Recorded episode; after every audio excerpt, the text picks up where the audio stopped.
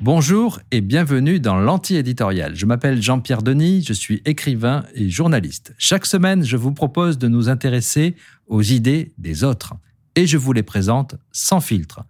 L'anti-éditorial, un nouveau média conçu par Bayard. Valérie Pécresse patine. La candidate de la droite ne parvient pas à faire suffisamment la différence pour s'imposer au second tour. Peut-être parce que la présidentielle, c'est la cristallisation de quelques idées, quelques lignes de force. Ce qui manque à Pécresse, c'est le pécressisme. On le cherche, mais l'anti-éditorial l'a peut-être trouvé. Pécressisme, le terme même n'existe pas, tranche Sophie Coignard. Du bout des lèvres, la chroniqueuse du point ajoute ou pas encore. Sur le dictionnaire libre de Wikipédia, on trouve bien les pécressistes, celles et ceux qui soutiennent la candidate, mais le pécressisme, non. Il n'y a pas de doute, pourtant, Valérie Pécresse existe, ses partisans, eux aussi, ils existent, puisqu'elle a gagné la primaire de la droite. Mais comme on dit familièrement, ça n'imprime pas. Son style n'a pas encore pris corps, et moins encore corps du roi, de la reine, du monarque républicain. Comme le note Coignard, Valérie Pécresse offre pour l'instant une sorte de motion de synthèse entre les grands leaders récents de la droite combinés, le chiracisme, le sarkozysme, le fillonisme, alors vous aurez un véhicule politique d'allure solide, au look classique, mais vous n'aurez toujours pas ce moteur qui serait justement le pécressisme. De même, chercher le juste milieu entre le zémourisme et le macronisme, non, ça ne fera toujours pas le pécressisme. Or, ça pose problème. Pourquoi? Bien parce que nous sommes en France, nous sommes ce peuple qui aime ajouter un isme à la fin des noms, parce que ça fait sérieux. Le monarque républicain se met à exister, ou le croque-mitaine de l'opposition commence à faire peur. Dans la mythologie de la Ve République, un président ou une présidente, ce n'est pas un collectif, c'est une incarnation, c'est une cristallisation, c'est un corps et un corpus. Selon Brice Teinturier, de l'Institut Ipsos, cela passe par quelques dimensions clés si je vous dis mélanchonisme, macronisme, lepénisme, ben, vous ne serez pas forcément d'accord sur leur définition. Vous aimerez, vous détesterez, mais vous saurez immédiatement de quoi il s'agit. Si vous avez, disons, plus de 40 ans, et si l'anti-éditorial vous affirme j'aime la tête de veau ou vous parle de la fracture sociale, vous vous rappellerez, ça, ah oui, c'est le chiracisme. Je suis de gauche et en même temps je suis de droite, eh bien ça, c'est le macronisme formuler un catalogue de propositions, tous les candidats le font, les petits, les grands, les moyens. Il y a eu aussi, il y a 40 ans, les fameuses 110 propositions du candidat Mitterrand. Mais additionner des idées ou même les multiplier, ça ne fait pas un isme. Et surtout, ça ne vous amène jamais à l'Élysée. Au contraire, ça complique, ça peut éparpiller, et pour finir, ça risque de dissoudre. On aime ou pas le gaullisme, le mitterrandisme, le sarkozysme, mais au moins il y a une signature. Par exemple, travailler plus pour gagner plus ou mon ennemi, c'est la finance.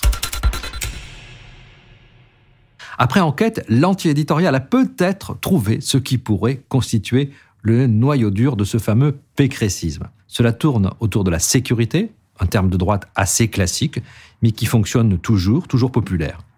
La candidate LR a trouvé un concept, le droit à la sécurité. Dans son projet présidentiel, elle veut l'inscrire même dans la Constitution, comme d'autres, l'écologie. Ah, tout le monde en est d'accord, la sécurité, c'est une mission essentielle de l'État. En 1995, en 2001, en 2003, le législateur a même reconnu ce droit à la sécurité. Mais est-ce que c'est pour autant un droit fondamental? Eh bien non, ce n'est pas suffisant, précisément parce qu'un droit fondamental, on l'inscrit dans la Constitution, pas seulement dans la loi. Il a une valeur supérieure aux autres normes. Donc la liberté, c'est un droit fondamental, la sécurité, non. Par exemple, les parents du caporal-chef Abel Chenouf, qui a été assassiné à Montauban par Mohamed Merah, ont poursuivi l'État. Ils étaient indignés par les défaillances des services antiterroristes qui auraient dû prévenir ce meurtre. Mais le Conseil d'État a refusé de les suivre. Les juges pensent que la faute lourde n'était pas établie. En même temps, il y a une tendance de fond. La sécurité fait partie des moyens que l'État doit mettre au service des principes constitutionnels.